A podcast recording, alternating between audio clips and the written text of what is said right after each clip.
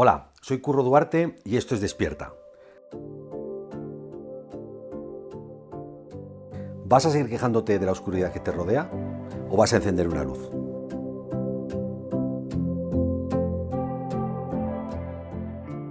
Dicen que el lenguaje genera ser. Somos lenguaje.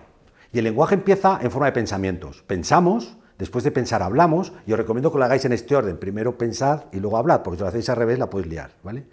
Pensamos, hablamos, actuamos.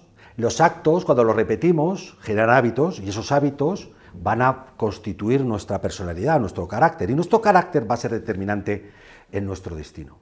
A veces, o con mucha frecuencia, en ese proceso, en el momento en el que pensamos, aparece un pensamiento que le llamamos el saboteador, un pensamiento que nos va a impedir conseguir aquello que queremos alcanzar. Por ejemplo, el mío personal, que se llama mi prima Nati, pues ya tenemos confianza, eh, aparece cada vez que voy al gimnasio. Cada vez que quiero ir al gimnasio, eh, yo cada vez que quiero ir al gimnasio salta y me dice, curro, ya vas luego, mejor ponte a trabajar en esto, tienes proyectos pendientes.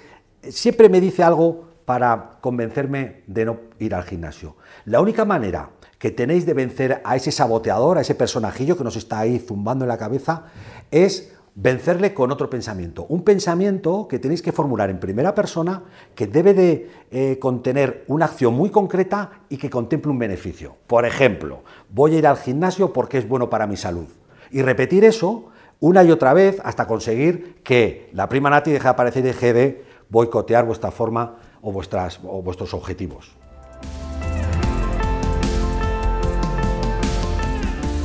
Si de verdad estás dispuesto o dispuesta a encender una luz, te invito a que me acompañes en el próximo programa.